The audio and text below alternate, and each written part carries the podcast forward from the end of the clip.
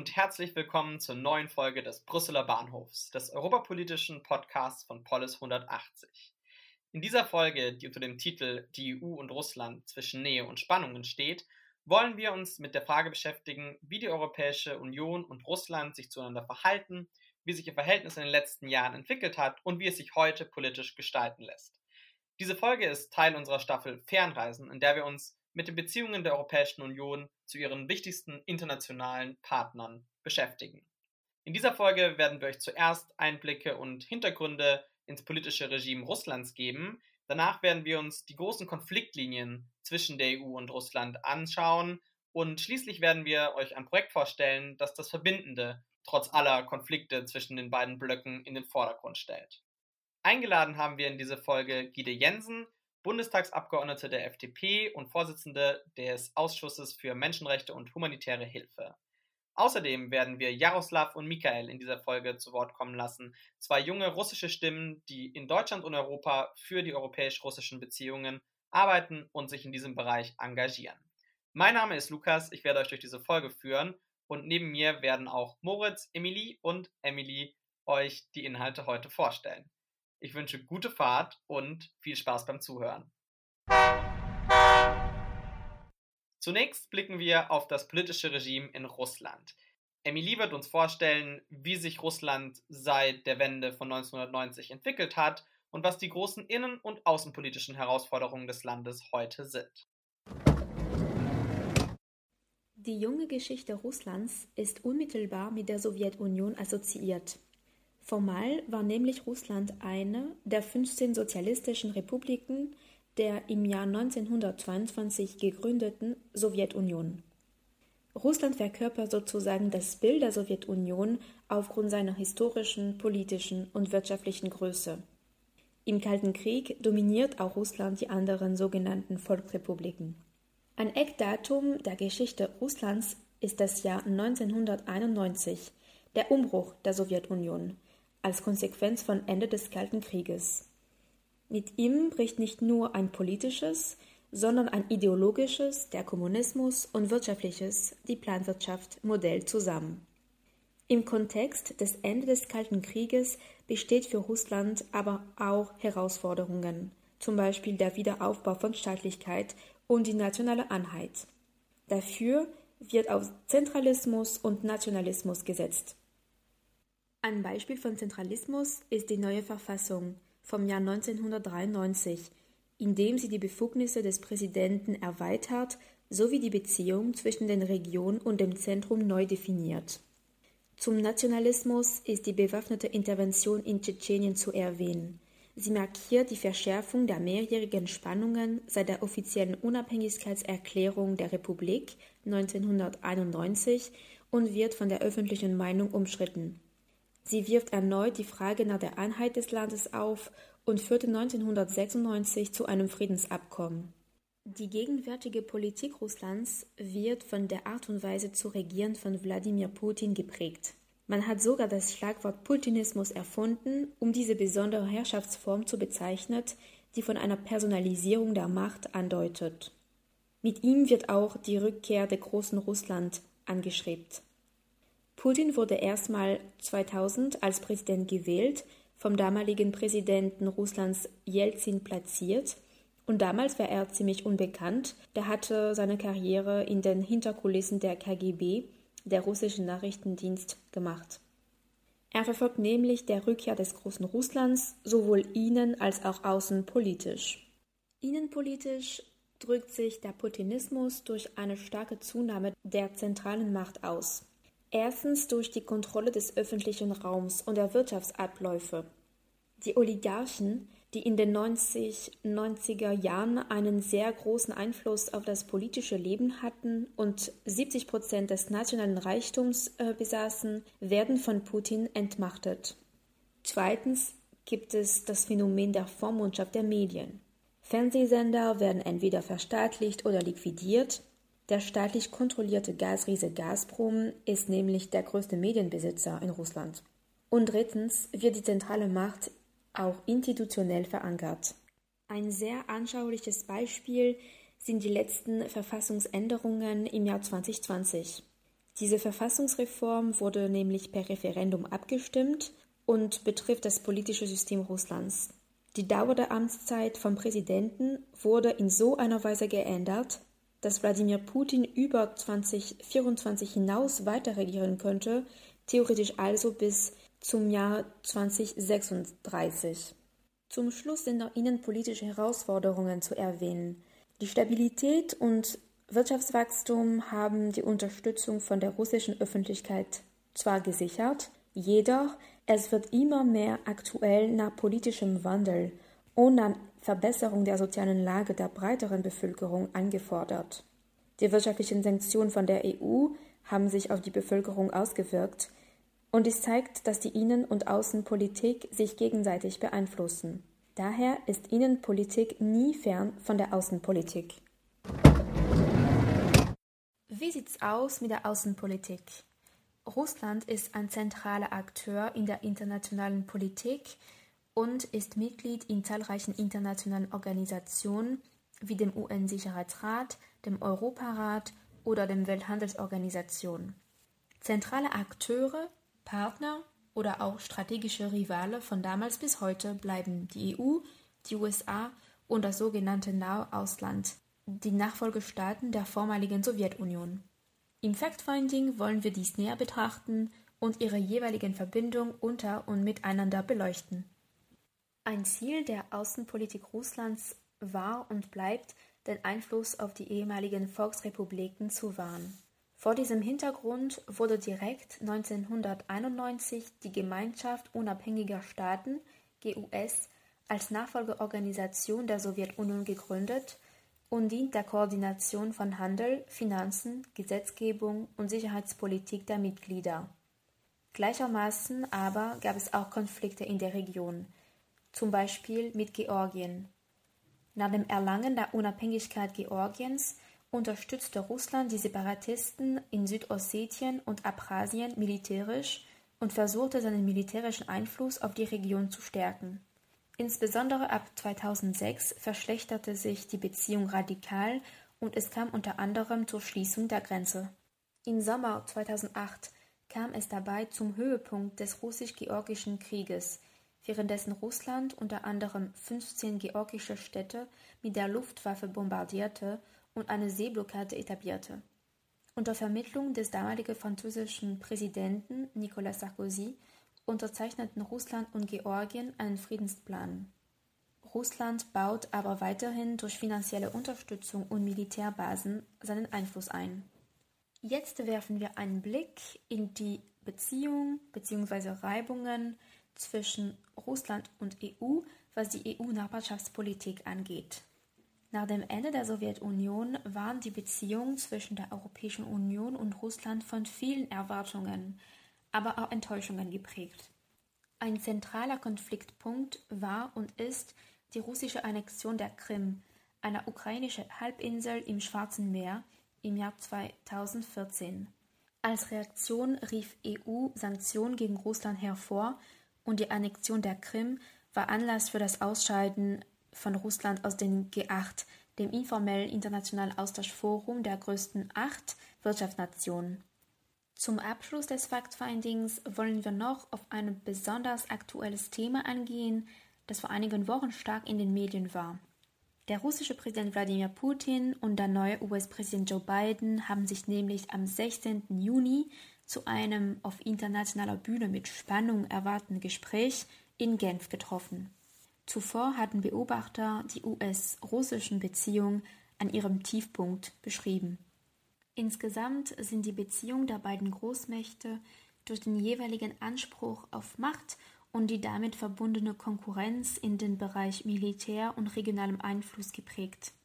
Außerdem leiden sie immer noch unter der nicht vollständig überwundenen Erbschaft des Kalten Krieges mit immer noch konträren politischen Leitbildern.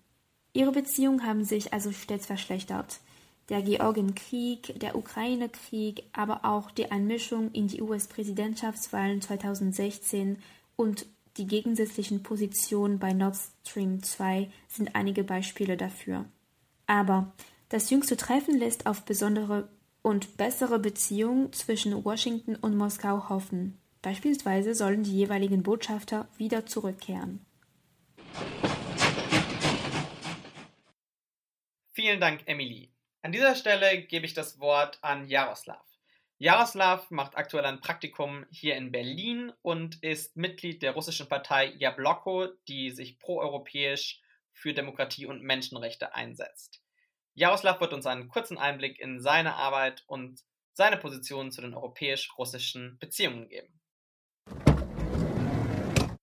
Mein Name ist Jaroslav Jemiljanov, ich bin 27 Jahre alt und komme aus Moskau.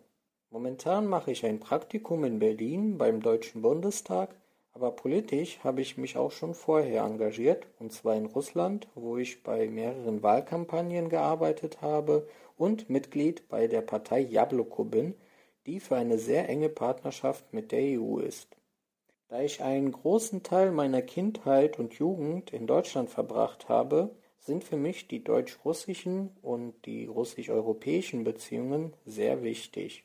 Meiner Meinung nach wäre kurzfristig eine gegenseitige Aufhebung der Visas und die Aufnahme Russlands in das Erasmus-Austauschprogramm ein wichtiger Schritt für eine zukünftig starke Partnerschaft. In Russland engagieren sich momentan immer mehr junge Menschen für Politik. Vor allem, wenn man das Interesse mit der zehn- oder zwanzigjährigen Vergangenheit vergleicht, wird dies offensichtlich. Als Beispiel kann ich die Wahlkampagnen, bei denen ich gearbeitet habe, nennen. Dort bestand unser Team zum Teil bis zu 80 Prozent aus jungen Leuten, die unter 30 Jahre alt sind. Vielen Dank, Jaroslav. Nach diesem Statement machen wir weiter mit unserer Reportage, in der wir uns die großen Konfliktlinien anschauen, die zwischen der Europäischen Union und Russland bestehen. In Europa war es nach dem Zweiten Weltkrieg in erster Linie der Europarat, der sich für die Stärkung allgemeiner Menschenrechte eingesetzt hat. Der Europarat ist eine internationale Organisation mit Sitz in Straßburg, die 1947 von Belgien, Dänemark, Frankreich, Irland, Italien, Luxemburg, den Niederlanden, Norwegen, Schweden und dem Vereinigten Königreich gegründet wurde. Ziel des Europarates ist die Förderung der Demokratie sowie der Schutz der Menschenrechte und der Rechtsstaatlichkeit in Europa. Dafür hat der Europarat bis heute mehr als 200 Verträge und Konventionen ausgearbeitet. Die wichtigste ist die Konvention zum Schutz der Menschenrechte und Grundfreiheiten, die EMRK, die 1950 in Rom unterzeichnet wurde und 1953 in Kraft getreten ist. Der Europarat besteht aus zwei Organen, dem Ministerkomitee und der Parlamentarischen Versammlung. Das Ministerkomitee ist das Entscheidungsorgan des Europarates. Es besteht aus den Außenministern der Mitgliedstaaten und legt die Politik des Europarates fest und genehmigt den Haushalt. Die Parlamentarische Versammlung besteht aus 324 Abgeordneten, die aus den Mitgliedstaaten entsendet werden. Aufgaben der Parlamentarischen Versammlung sind unter anderem die Wahl der Richter am Europäischen Gerichtshof für Menschenrechte und die Entsendung von Abgeordneten zu Wahlbeobachtungen. Über die Einhaltung der EMRK wacht eben jener Europäischer Gerichtshof für Menschenrechte. Er besteht aus einem Richter pro Mitgliedstaat und garantiert, dass die Vertragsparteien ihre Verpflichtung aus der EMRK erfüllen. Die Urteile des EGMR sind für die betroffenen Länder rechtsverbindlich und führen dazu, dass Mitgliedstaaten bei der Ausarbeitung von Gesetzen an die Vorgaben des Gerichts gebunden sind. Jede Person, die in einem Mitgliedstaat des Europarates wohnt, kann vor dem Europäischen Gerichtshof für Menschenrechte Beschwerde gegen Staaten einreichen, die ihre Verpflichtungen aus der Europäischen Menschenrechtskonvention verletzen. Für das Verhältnis zwischen der Europäischen Union und Russland ist der Europarat deshalb so wichtig, weil Russland als auch alle Mitgliedstaaten der Europäischen Union Mitglied im Europarat sind. Insgesamt hat der Europarat 47 Mitgliedstaaten. Bis auf den Kosovo und Belarus sind das alle europäischen Flächenstaaten. Das bedeutet, dass Russland zur Einhaltung derselben menschenrechtlichen Standards verpflichtet ist wie die Staaten der Europäischen Union. Bei der Umsetzung der zentralen Werte des Europarates, Schutz der Menschenrechte, Demokratie, Rechtsstaatlichkeit, gibt es allerdings große Unterschiede. In Russland sind fundamentale Menschenrechtsverletzungen trotz Mitgliedschaft im Europarat und Ratifizierung der EMRK bis heute ein ernsthaftes Problem. Das zeigt sich auch an der Anzahl der Verfahren, die gegen Russland am Europäischen Gerichtshof für Menschenrechte anhängig sind. Zum 30. November 2020 waren am EGMR insgesamt 61.500 Verfahren anhängig, davon mit Abstand am meisten gegen Russland, nämlich 13.800. Nach der völkerrechtswidrigen Annexion der Krim durch Russland im Jahr 2014 hat sich das Verhältnis zwischen Russland und den übrigen Mitgliedern des Europarates weiter verschlechtert. Die Parlamentarische Versammlung entzog der russischen Delegation das Stimmrecht. Russland stoppte daraufhin seine jährlichen Beitragszahlungen in Höhe von etwa 22 Millionen Euro und boykottierte die Mitarbeit in der Versammlung. 2019 konnte man sich schließlich darauf einigen, dass Russland weiter Mitglied im Europarat bleibt und seine vollwertigen Mitgliedsrechte zurückerhält. Doch nach wie vor gibt es zahlreiche Streitpunkte. Zuletzt hat insbesondere der Umgang mit dem Kreml-Kritiker Nawalny das unterschiedliche Menschenrechtsverständnis deutlich werden lassen. Russland droht immer wieder damit, den Europarat zu verlassen, beziehungsweise erwägt der Europarat, Russland auszuschließen. Gegen einen Ausschluss bzw. einen Austritt Russlands wird jedoch eingewandt, dass dies die Menschenrechtslage in Russland weiter verschlechtern würde, da Russland dann nicht mehr an die Europäische Menschenrechtskonvention gebunden wäre. Außerdem wäre den russischen Bürgern dann die Möglichkeit genommen, sich an den Europäischen Gerichtshof für Menschenrechte zu wenden. Wäre Russland nicht mehr Mitglied im Europarat, könnten Menschenrechtsverletzungen also nicht mehr vor dem Europäischen Gerichtshof für Menschenrechte geltend gemacht werden. Die russische Zivilgesellschaft und Oppositionelle hätten es somit auch schwieriger, sich auf die Rechtsprechung des EGMR zu berufen. Auf der anderen Seite droht dem Europarat jedoch auch ein Verlust an Glaubwürdigkeit, wenn Menschenrechtsverletzungen zwar vor dem EGMR geltend gemacht werden können, Russland aber nicht dazu bereit ist, seine Verpflichtungen aus der Konvention auch umzusetzen. Seit Jahren hört man immer wieder davon, dass Russland seinen politischen Einfluss in den angrenzenden Staaten erhalten und ausbauen will. Neben wirtschaftlichen und politischen Maßnahmen greift Russland für dieses Ziel auch militärisch in andere Staaten ein. Das prominenteste Beispiel hierfür ist die Ukraine, von der bereits in dieser Folge die Rede war. Um das imperiale Verhalten des Kreml in Osteuropa und Zentralasien zu verstehen, muss man die Sichtweise der geopolitischen Eliten Russlands auf diese Staaten kennen. Zentral ist dabei der Begriff Russkie Mir, was so viel bedeutet wie russische Welt. Neben dem Namen einer einflussreichen, von Putin gegründeten politischen Stiftung umfasst die russische Welt auch ein einflussreiches ideologisches Konzept. Die Staaten der ehemaligen Sowjetunion sind in dieser Sichtweise keine eigenständigen, unabhängigen Völkerrechtssubjekte, sondern gehören aufgrund ihrer historischen, kulturellen, sprachlichen und ethnischen Gemeinsamkeiten mit Russland zu dessen Einflussgebiet. In dieser Konzeption wird die Ukraine ideologisch als ein Kernbestandteil der von Russland geführten russischen Welt und damit eines orthodox ostslawischen, illiberalen, der EU entgegengesetzten politischen Pols vorgestellt. Auch Belarus ist in der Sicht der Kreml-Strategen Teil der russischen Welt. Damit verbunden ist auch der Anspruch, dass sich Belarus dem Willen des Kreml fügen muss. Der Diktator Alexander Lukaschenko tut dies seit Jahren zuverlässig. Er hat auch 1999 den sogenannten Unionsstaat mit Russland ausgehandelt, eine wirtschaftliche und politische Union, in der Belarus und Russland einige Politbereiche integrieren, aber in der Russland ganz klar führt. Der Kreml ist in dieser Hinsicht darauf angewiesen, dass in Belarus weiterhin eine Macht regiert, die mit dieser Beziehung und den damit verbundenen Werten einverstanden ist. Ein demokratischer Aufbruch in Belarus käme dem Kreml ungelegen. Dies ist auch ein Grund dafür, warum Russland Belarus nach den verschärften US- und EU-Sanktionen infolge der Ryanair-Entführung mit einem hohen Staatskredit unterstützt hat und sich auch politisch hinter Lukaschenko stellt. Eine weitere Konfliktlinie im Verhältnis zwischen der EU und Russland hängt mit gezielter Desinformation und Wahlmanipulation zusammen. Immer wieder erheben unabhängige Beobachterinnen, aber auch offizielle Stellen in der EU und ihren Mitgliedstaaten Vorwürfe der äußeren Einflussnahme auf Wahlen gegen Russland. Das bedeutet, dass russische Behörden im Verdacht stehen, durch gezielt geförderte Fake-News-Kampagnen, vor allem im Internet, und Hackerangriffen den Wahlkampf in anderen Staaten zu beeinflussen versuchen. Im Zusammenhang mit der französischen Präsidentschaftswahl 2017 erreichten diese Vorwürfe ihren vorläufigen Höhepunkt. Der damalige Kandidat und spätere Präsident Macron trat mit dem Verdacht an die Presse, dass staatliche Institutionen in Russland hinter Angriffen auf die Server seiner Wahlkampfzentrale steckten. Sein Wahlkampfmanager sprach von gezielten Diffamierungskampagnen in russischen Staatsmedien wie Russia TV und Sputnik.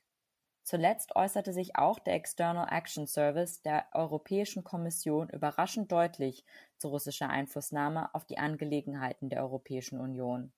In einem Bericht aus dem Frühjahr 2021 warfen die ExpertInnen Russland vor, gezielte Falschinformationen gegen die in Europa entwickelten und eingesetzten Covid-19-Impfstoffe zu verbreiten, um so das russische Präparat Sputnik V in ein besseres Licht zu rücken.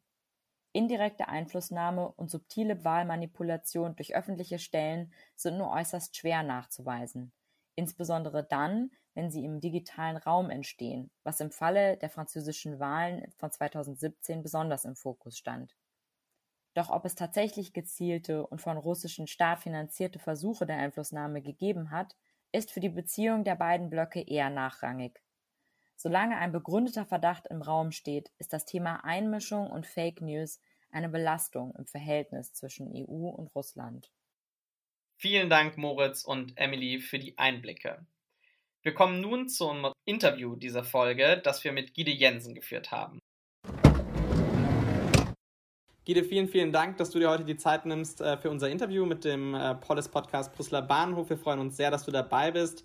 Du bist äh, seit 2017 Mitglied des Deutschen Bundestages, die jüngste weibliche Abgeordnete und die jüngste Vorsitzende eines Bundestagsausschusses in der Geschichte des Deutschen Bundestages, weshalb es uns als jungen Think Tank bei Polis ganz besonders freut, äh, dass du heute dabei bist. Und wir wollen mit dir sprechen über die Beziehungen der Europäischen Union und auch Deutschlands mit Russland. Und wie ich eben sagte, du bist Vorsitzende des Menschenrechtsausschusses im Bundestag und in dieser Funktion hast du Sanktionen gegen Russland gefordert und eine deutlichere Reaktion der EU angesichts der Gewalt gegen Demonstrantinnen.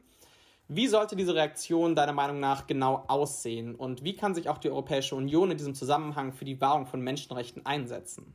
Vielen Dank äh, für die Einladung erst einmal. Ähm, also es gibt ja unterschiedliche Möglichkeiten, Sanktionen zu verhängen. Das äh, sind die klassischen, ich sag mal, Wirtschaftssanktionen, die immer sehr schnell in unseren Köpfen sind, wenn wir über Sanktionen sprechen. Diejenigen, die, ähm, und das haben wir festgestellt, die aber viel, viel stichhaltiger, viel, viel direkter wirken und viel genauer einzusetzen sind, das sind äh, sogenannte personenbezogene Sanktionen. Es gibt schon sehr lange eine Debatte darüber. Wir führen als äh, Freie Demokraten und auch ich im Ausschuss eigentlich quasi mit Amtsantritt die Fragendebatte darüber, ob es nicht notwendig wäre, einen sogenannten Magnitsky Act. Das ganze Regime ist im Grunde unter verschiedenen Namen bekannt beinhalten tut es ähm, folgende Sanktionsmöglichkeiten. Ähm, einmal äh, die Möglichkeit, äh, Finanzvermögen äh, im zum Beispiel EU-Ausland oder im EU-Land, je nachdem, wie weit dann so ein Gesetzesrahmen oder eine solche Initiative wirkt, ähm, einzufrieren. Und zwar von Einzelpersonen, bei denen man gerichtsfest beweisen kann, dass sie mit Menschenrechtsverletzungen direkt in Verantwortung stehen. Das ähm, können Einreisebeschränkungen sein, und man denkt jetzt immer, okay, Vermögenswerte einfrieren, Einreisebeschränkungen, das sind irgendwie so große Dinge, die uns wahrscheinlich doch im Alltag gar nicht wirklich betreffen. Aber diejenigen ähm, Eliten, nenne ich sie mal, und die Putin vertrauten, um jetzt bei Russland zu bleiben, die sind daran äh, tatsächlich oder die werden davon sehr, sehr hart getroffen, weil viele russische Oligarchen ihr Geld nicht in Russland lassen, sondern quasi mit Korruption und, und ihren Machenschaften Geld im Grunde von der Bevölkerung klauen und es im Ausland parken. Und deswegen sind die da sehr von betroffen.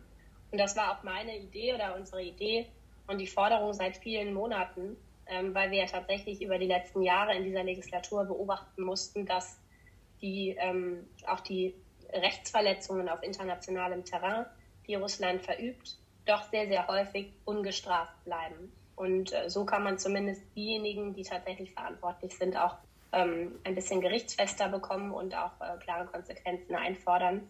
Und ähm, das wäre eine Möglichkeit zusätzlich zu ja schon auch teilweise ja Wirtschafts- oder bestehenden Wirtschaftssanktionen zu agieren, ähm, die aber nicht die Bevölkerung treffen. Und das darf ja eigentlich bei Sanktionen nie unser Ziel sein. Genau, also du hast ja ein paar Sanktionen schon angesprochen. Äh, du hast dich auch dafür ausgesprochen, die Fertigstellung der Gaspipeline Nord Stream 2 auf Eis zu legen. Ähm, was erwartest du denn konkret von dem Abbruch bzw. von dem Einfrieren äh, der fast fertiggestellten Pipeline? Genau, also wir fordern seit, ähm, und das war quasi der, der ausschlaggebende Punkt für die Forderung eines Moratoriums der Fertigstellung. Man muss ja auch ehrlicherweise sagen, die, die Pipeline ist ja quasi ähm, bis auf wenige Kilometer, glaube ich, sind es ist sie fertiggestellt. Das heißt, es wirkt vielleicht auf den ersten Blick so ein bisschen seltsam, jetzt zu sagen, okay, das Ding liegt da fast fertig und jetzt wollen wir aber irgendwie nicht fertig bauen. Mm, der ausschlaggebende Punkt oder die, die, die Situation, die dazu geführt hat, dass wir als Freie Demokraten gesagt haben, hör zu, wir brauchen so lange ein Moratorium, bis sich bestimmte Dinge verändern. Das war die ähm, Vergiftung von Alexei Nawalny im vergangenen Sommer. also im 2020. Und ähm, seitdem hat die Bundesregierung zwar äh, auf anderen Ebenen, und sei es jetzt, dass Alexei Nawalny in der Charité behandelt werden konnte, all solche Dinge, hat sie sich ja auch wirklich dafür eingesetzt, dass er ähm, in Sicherheit war. Das ist auch lobenswert und auch erwähnenswert. Aber auf den politischen Ebenen, wo man hätte Signale senden können, und in Russland sind Signale politischer Art unheimlich wichtig für das Gesamtbild, was man vermittelt, da hätte deutlich mehr passieren können. Und wenn man es mal wieder am internationalen Recht festmacht, dann muss man, äh, dann muss man eingestehen, dass äh, Russland, dass der Kreml, ähm, und das hat nicht zuletzt diese Recherche von Bellingcat, von The Insider, von diesem Recherchenetzwerk gezeigt, dass ähm, dieser Novichok-Kampfstoff, der, der verwendet wurde, höchstwahrscheinlich aus einem doch russischen staatlichen Labor ähm, entwickelt wurde. Das ist ja nichts, was man irgendwie zu Hause in einer, mit einer Hausapotheke zusammenmixt. Und äh, Russland hat damit einen maßgeblichen völkerrechtlichen Vertrag verletzt. Und das ist die OPCW, die Chemiewaffenkonvention, zu der Russland sich verpflichtet hat, äh, diese Regularien einzuhalten. Das heißt, wir sprechen auch hier wieder von Bruch eines internationalen, des internationalen Rechts. Und auch hier gab es bis dato keine wirkliche Konsequenz für diese Zuwiderhandlung. Und eine Möglichkeit wäre, ähm, und deswegen haben wir gesagt, wir, äh, wir machen keine Absage oder wir frieren es nicht einfach nur ein, ähm, den Bau von Nord Stream zu, äh, von, von Nord Stream 2, sondern wir sagen, solange Putin nicht zeigt, dass er auch selber ein Interesse daran hat, Aufklärung und transparente Aufklärung zu schaffen, müssen wir mit einem Zeichen dazu beitragen, dass der Druck erhöht wird, weil es wichtig ist, Aufklärung zu schaffen. Und deswegen haben wir uns eben für das Moratorium entschieden. Ähm, man hat ja auch in den vergangenen Monaten gesehen, dass immer mehr Firmen, die an dem Bau beteiligt waren, kalte Füße bekommen haben. Also das ist nichts, wo auch nicht Unternehmen ihre Verantwortung merken und spüren. Wenn man aber Nord Stream 2 auch als politisches ähm, Projekt in Europa betrachtet, dann war ja die Bundesrepublik schon bei Abschluss dieser, dieser großen, dieses großen Bauvorhabens im Grunde ein bisschen isoliert in Europa. Die europäischen Partner inklusive des Baltikums und natürlich der Ukraine, haben von Anfang an gesagt, wir sehen das sehr kritisch, dass Deutschland hier, obwohl sie die Meinung der europäischen Staatengemeinschaft kennen, dennoch vorangeht und im Grunde, im Grunde in Eigenregie mit Russland an einem Projekt arbeitet, das vermeintlich Energiesicherheit bieten soll. Die Bundeskanzlerin hat immer betont, äh, dass, dass es nicht dazu führen darf, dass Russland systematisch die Ukraine ausschließt von bestimmten Durchleitungsgebühren, auf die die Ukraine angewiesen ist. Aber genau das hat Präsident Putin angekündigt, würde passieren, wenn man nicht nach, ich sage das mal ganz lapidar, nach seiner politischen Pfeife tanzt. Und nun zusätzlich in einem Jahr, wo Duma-Wahlen, also Parlamentswahlen in Russland sind, glaube ich, ist die, die Stimmung und auch die Angespanntheit im, im Kreml, vor allen Dingen bei Herrn Putin, der doch seine Fälle eher davon schwimmen sieht, äh, nicht gering zu schätzen. Und deswegen glaube ich, ist eben ein, ein Moratorium ein, ein Schritt, wo man deutlich machen kann, dass es nicht immer darum geht, Unternehmen zu bestrafen. Aber es war von Anfang an eben kein rein wirtschaftliches Projekt. Und ich glaube, das muss man immer wieder erklären. Ja, schauen wir vielleicht ein bisschen nach vorne und ähm, zoomen wir ein bisschen raus. Wenn du deinen Wunsch frei hättest, was würdest du konkret an den Beziehungen zwischen der Europäischen Union oder auch Deutschlands und Russland ändern? Was wäre das der eine Punkt, den du anders machen würdest? Oh, nur einer, das ist schwierig. Also der, der erste Punkt, den ich verändern würde, ist, dass wir aufhören, wir meine ich ganz allgemein, die Gesellschaft, die politische Debatte, Russland gleich Putin zu verstehen. Das merkt man auch bei anderen ähm, Regimen, dass das häufig äh, in, im Narrativ entsteht. Aber in Russland sind ganz viele Menschen, eine, eine doch ähm, mehr oder minder zwar ähm, sehr eingekesselte Zivilgesellschaft, die aber versucht, ihr Nötigstes zu tun, um mit demokratischen Partnerinnen und Partnern in Kontakt stehen zu können. Und mein Wunsch wäre, dass wir jetzt, obwohl da ein autokratischer äh, Präsident an der Macht ist, der auch sich wahrscheinlich wieder mit, mit Hilfe von, ähm, von, also von nicht ganz demokratischen Maßnahmen äh, eine, eine Duma-Mehrheit verschaffen wird, müssen wir die Zivilgesellschaft trotzdem weiterhin unterstützen. Und das wird in Russland immer schwierig. Wir haben jetzt gerade in der letzten Woche, glaube ich, war es, ein äh, weiteres Gesetz gesehen, was auf den Weg gebracht wurde, was zivilgesellschaftlichen Organisationen, die auch nur im entferntesten mit russischen Zivilgesellschaften zusammenarbeiten, ähm, quasi als, ähm, als Verräter äh, und tendenziell als äh, beobachtungswürdig eingestuft werden. Das macht das Ganze natürlich nicht leichter, aber ich würde davor warnen wollen, quasi Russland über einen äh, Kamm, Kamm zu scheren, weil das nie der Fall ist, aber vor allen Dingen auch in Russland eben nicht. Und äh, die Menschen sind eben darauf angewiesen, dass wir weiterhin mit ihnen ähm, so aktiv wie möglich und so sicher wie nötig eben gemeinsam zusammenarbeiten. Ja, das ja auch eben angesprochen, dass bald in Russland Duma-Wahlen sind und auch in Deutschland bahnt sich jetzt immer näher die Bundestagswahl an. Ähm, was wird denn deiner Meinung nach die erste große Baustelle der neuen Bundesregierung sein, wenn es um Russland geht? Also welchen Impetus könnte eine neue Regierung da, da reinbringen? Na, ich glaube, eine Baustelle wird definitiv die Baustelle Nord Stream äh, 2 bleiben. Ähm, vielleicht wird da keine neue dazukommen. Bei den doch ja sehr angespannten Beziehungen zwischen der Europäischen Union und Russland, ich würde auch sagen, ein Stück weit zwischen Deutschland und Russland, wird es in irgendeiner Form auch einem, eines Neustarts bedürfen. Ähm, ich habe letztens von einem Kollegen gehört, mir war das gar nicht so klar, dass zum Beispiel Außenminister Lavrov vielleicht dreieinhalb bis vier Jahre, wir, konnten uns beide nicht so darauf festlegen, nicht mehr in Brüssel war. Also ein, ein wirklich schwieriges Zeichen in, in Zeiten von dringend benötigter Diplomatie. Und es klingt auch immer so, so leicht hin zu sagen, man muss im Gespräch bleiben. Was das aber am Ende ja bedeutet, ist, dass Verhandlungspartner, die vielleicht auch nicht immer einer Meinung sind, dennoch in der Lage sind, miteinander zu sprechen. Deswegen war zum Beispiel der äh, der Putin-Biden-Gipfel gestern, also wenn man jetzt zeitlich, äh, heute ist die Aufnahme äh, in, in, dieser Woche in Genf spricht, also am, am 16. Juni spricht, dann war das ein wichtiges Zeichen, auch wenn der Gipfel kürzer war als angekündigt, auch wenn ähm, es keine gemeinsame Pressekonferenz gab, obwohl das wünschenswert gewesen wäre, ist das ein wichtiges Zeichen gewesen. Und es zeigt auch, und das finde ich noch viel wichtiger, dass trotzdem es verhärtete ähm, Meinungen auf vielen Themengebieten gibt ähm, obwohl ähm, Putin sich vorbehält, Menschenrechtsverletzungen, ich sag mal, an der eigenen Bevölkerung bei, bei Demonstrationen immer gleich mit Whataboutism zu begegnen und zu sagen, aber ihr habt bei euch auch Probleme mit Rassismus und Black Lives Matter in den USA, da kümmert ihr euch mal erstmal drum. Dennoch war Präsident Biden in der Lage, ein solches Treffen zu initiieren und es war ja maßgeblich auch auf seine Initiative hin. So etwas erwarte ich auch von der nächsten Bundesregierung. Also diese wir haben da früher mal in der Debatte im Bundestag über die Pendeldiplomatie aller Hans-Dietrich Genscher drüber gesprochen.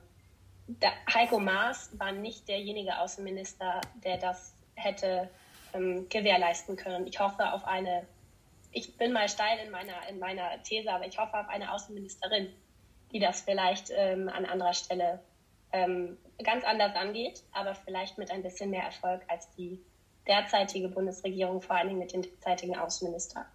Ja, das ist doch ein wunderbares Schlusswort und äh, noch wissen wir ja nicht, welche Parteien die nächste Bundesregierung anführen werden äh, und welche Personen die Ministerämter bekleiden. Ähm, genau, ich habe gehört, du kandidierst auch wieder für den Bundestag. Ähm, das heißt, es bleibt spannend bis zum September. Gide, vielen, vielen Dank, dass du dir heute die Zeit genommen hast ähm, und mit uns über die Europäische Union und Russland gesprochen hast. Wir danken dir und wünschen dir einen ganz schönen Tag.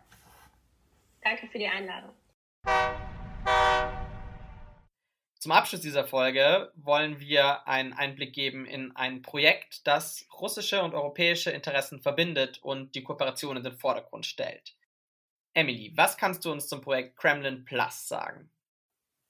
Gide Jensen hat im Gespräch mit dem Brüsseler Bahnhof gefordert, Putin nicht mit Russland gleichzusetzen.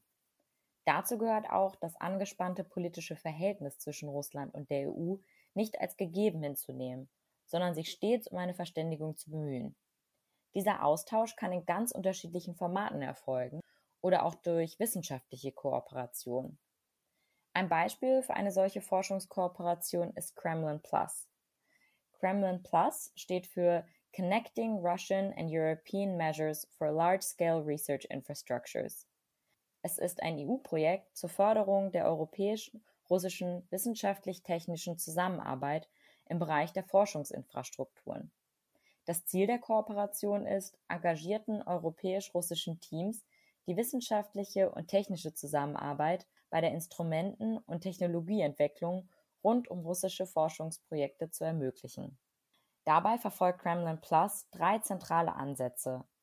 Erstens die Förderung der europäisch-russischen wissenschaftlichen und technischen Zusammenarbeit. Zweitens die Entwicklung von Zugangsmodellen zu russischen Infrastrukturen, die nicht nur eine nationale, sondern auch eine europäische und internationale Nutzung ermöglichen.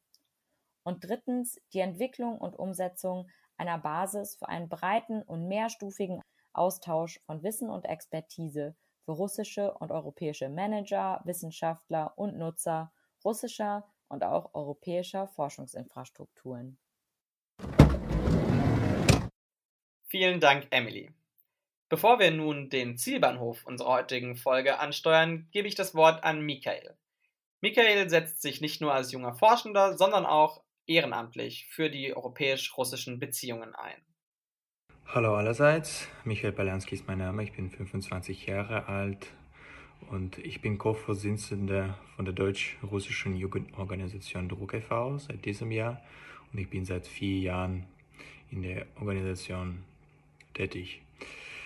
Der Grund, warum ich mich für die deutsch-russischen bzw. für die europäisch-russischen Beziehungen engagiere, ist wahrscheinlich äh, der Konflikt in der Ostukraine, äh, der im Jahr 2013 ausgebrochen ist, äh, im Donbass-Region, der nur etwa 150 Kilometer von meiner Heimatstadt Voronisch entfernt ist.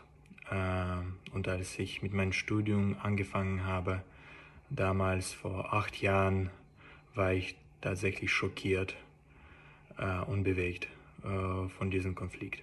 Das ist einer der Gründe, warum ich auch jetzt professionell im Rahmen von meiner Doktorarbeit an der Hessischen Stiftung Friedens- und Konfliktforschung mich mit diesem Thema auseinandersetzen im Rahmen von meinem Dissertationsprojekt zum Thema europäische Sicherheit und die russische Außenpolitik. Und äh, auch in meinen Erfahrungen im Feld sozusagen kann ich berichten, dass die russische Jugend die jungen Russinnen und Russen sich auch für die Politik mehr engagieren, weil nicht nur Innenpolitik, sondern auch russische Außenpolitik mehr unberechenbar wird. Und ich denke, dass dieser Trend auch in der Zukunft sich fortsetzen wird. Danke für das spannende Statement, Michael. Der Zielbahnhof unserer heutigen Folge ist St. Petersburg. St. Petersburg kann nicht nur historisch und kulturell als die europäischste Stadt Russlands gelten, sondern hat ihren Namen auch dem Petersburger Dialog gegeben. Dabei handelt es sich um ein Forum deutscher und russischer Zivilgesellschaft, das den Dialog zwischen beiden Ländern auf gesellschaftlicher Ebene fördern will.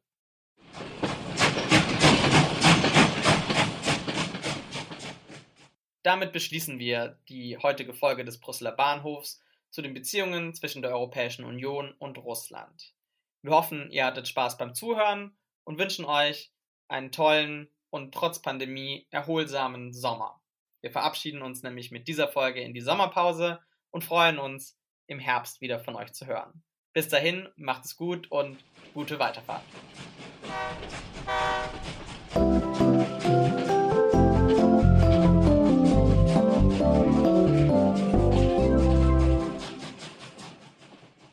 Dieser Polis 180 Podcast gibt ausschließlich die Meinung der Autorinnen und Autoren wieder. Die Verantwortung für den Inhalt liegt bei den AutorInnen. Polis 180 ist ein Grassroots Think Tank, der wissenschaftliche Erkenntnisse für politische EntscheidungsträgerInnen übersetzt. Ideen, Analysen und Lösungsansätze unserer Generation bringen wir durch innovative, partizipative und inklusive Ansätze in den politischen Diskurs ein. In thematischen Programmen und mit neuen und kreativen Formaten entwickeln wir echte Alternativen für eine konstruktive Außen- und Europapolitik.